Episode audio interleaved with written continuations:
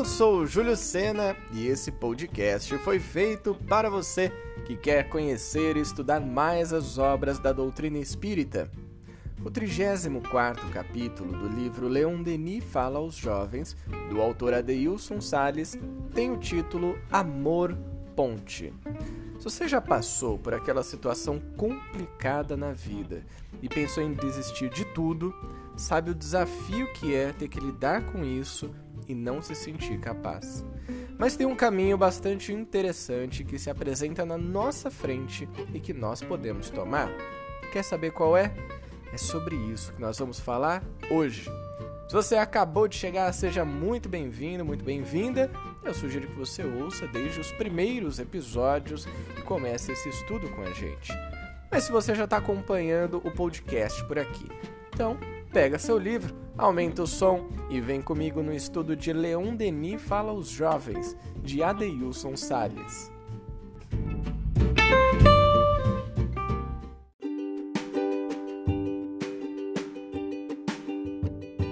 Não há abismo que o amor não possa superar.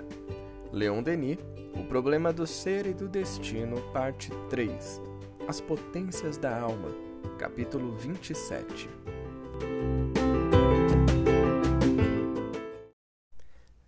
Repente, surge no caminho da sua vida um grande abismo, uma situação crítica e dolorosa. Então tudo lhe parece tristeza e dor definitiva. O chão parece faltar e as esperanças desaparecem. Sua vida vira cinzas, como o pássaro fênix que se desintegra diante dos seus olhos. Seu coração se sente no fundo de um precipício. A vida humana tem várias faces e essas situações acontecem com muitos garotos e garotas. É assim que o Adeilson Salles começa então o capítulo intitulado Amor ponte, trazendo uma situação bastante difícil e dramática que provavelmente muitos de nós já passamos na nossa vida. E ele continua: a morte do pai, da mãe ou um diagnóstico inesperado.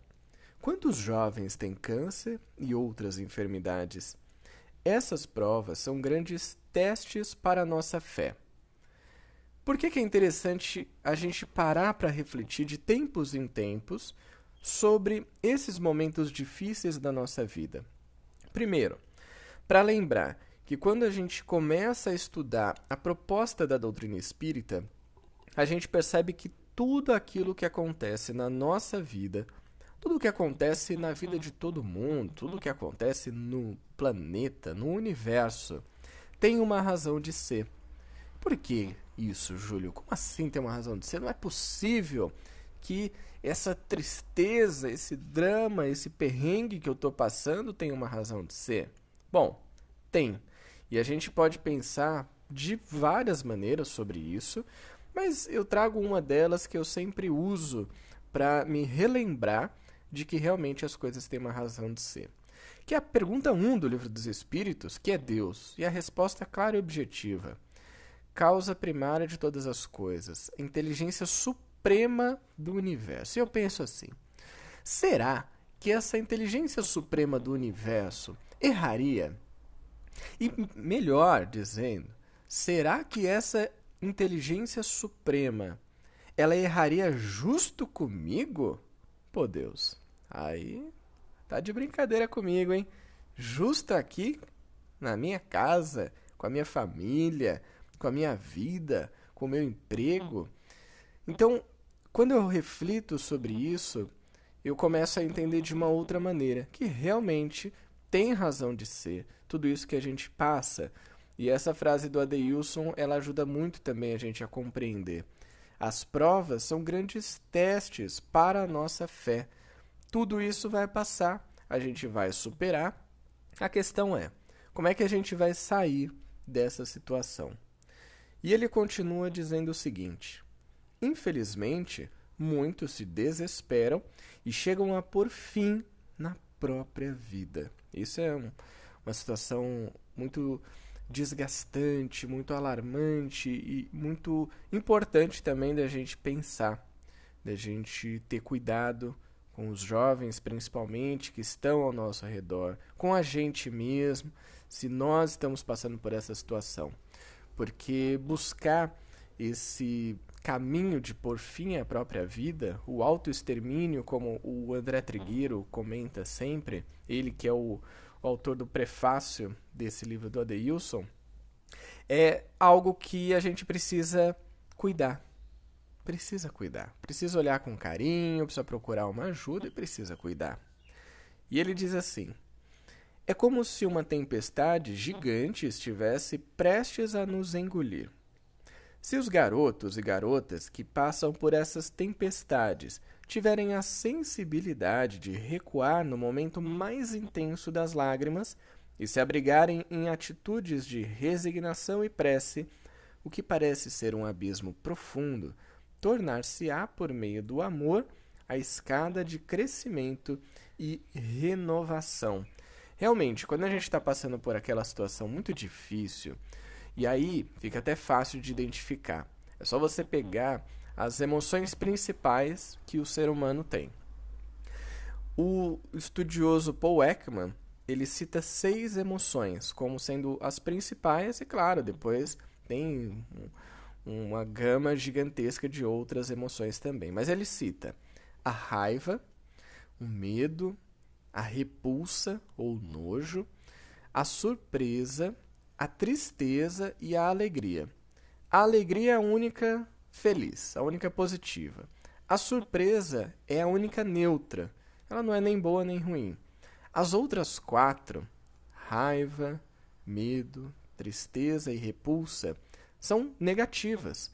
Então, se você se encontrar em qualquer uma dessas quatro, essa dica do Adeilson é muito legal. Você pode parar um momento se distanciar da situação. Vai para o seu quarto, vai para o banheiro, vai para algum lugar que fique só você. E aí você respira fundo. Você busca, através de uma prece, um pedido de ajuda para o seu mentor, que com certeza vai estar do seu lado, vai poder te ajudar. Para amigos espirituais que possam te apoiar também. E esse momento vai conseguir trazer um pouco mais de paz, de calma para a sua vida e a partir disso, é só quando a gente acessa esse momento de tranquilidade é que a gente consegue enxergar melhor a situação e mais, a gente consegue enxergar melhor a solução das coisas ao nosso redor. Se não tem solução, a gente tira um aprendizado disso. E ele continua assim: O amor transforma os precipícios e abismos em dificuldades menores em nossa passagem pelo mundo. Entendemos que o crescimento de todos nós está na razão dos nossos esforços em aprender a amar, mesmo em meio às dificuldades. É, realmente, no meio da dificuldade é complicado, né? A vida investe em cada coração juvenil que na terra representa os braços de Deus. O amor é uma ponte que construímos à medida que aceitamos as pessoas como elas são. Achei incrível essa frase, eu até grifei aqui no meu livro. E eu complementei, pedindo licença aqui para o autor. Então a frase é: O amor é uma ponte que construímos à medida que aceitamos as pessoas como elas são. E eu inseri mais uma parte aqui. E a nós mesmos como nós somos e quando a gente diz aceitar, não é a aceitação no modo passivo. Ah, eu sou assim mesmo e tá tudo certo e vamos em frente, não vou mudar, não vou melhorar, não vou fazer nada. Não é isso. É aceitar que essa é a situação que nós estamos neste momento, agora.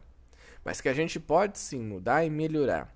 E a gente vai fazer isso a partir da aceitação e a partir do amor que nós temos também por nós mesmos.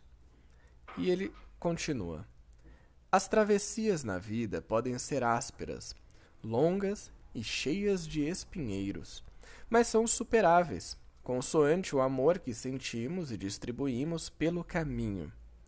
Os heróis mais famosos, quando enfrentam as suas missões, são testados e levados a vivenciar os limites de suas forças em alguns momentos, parece que vão sucumbir, mas o desejo de salvar as pessoas que defendem dos criminosos faz com que o amor seja a ponte e o ponto de superação.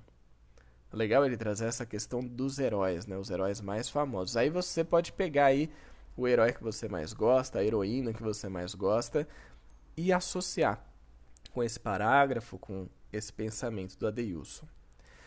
Todos os grandes heróis têm um sentimento em comum, o amor ao próximo. Leon Denis nos ensina que não há abismo que o amor não possa superar. E assim ele finaliza mais um capítulo do seu livro.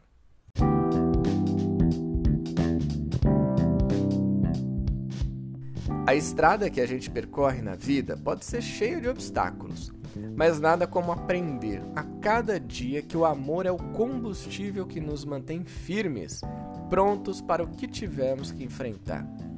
Então, se você ainda não tem o livro Leon Denis Fala aos Jovens, tem um link aqui na descrição do episódio que você pode clicar e adquirir o seu.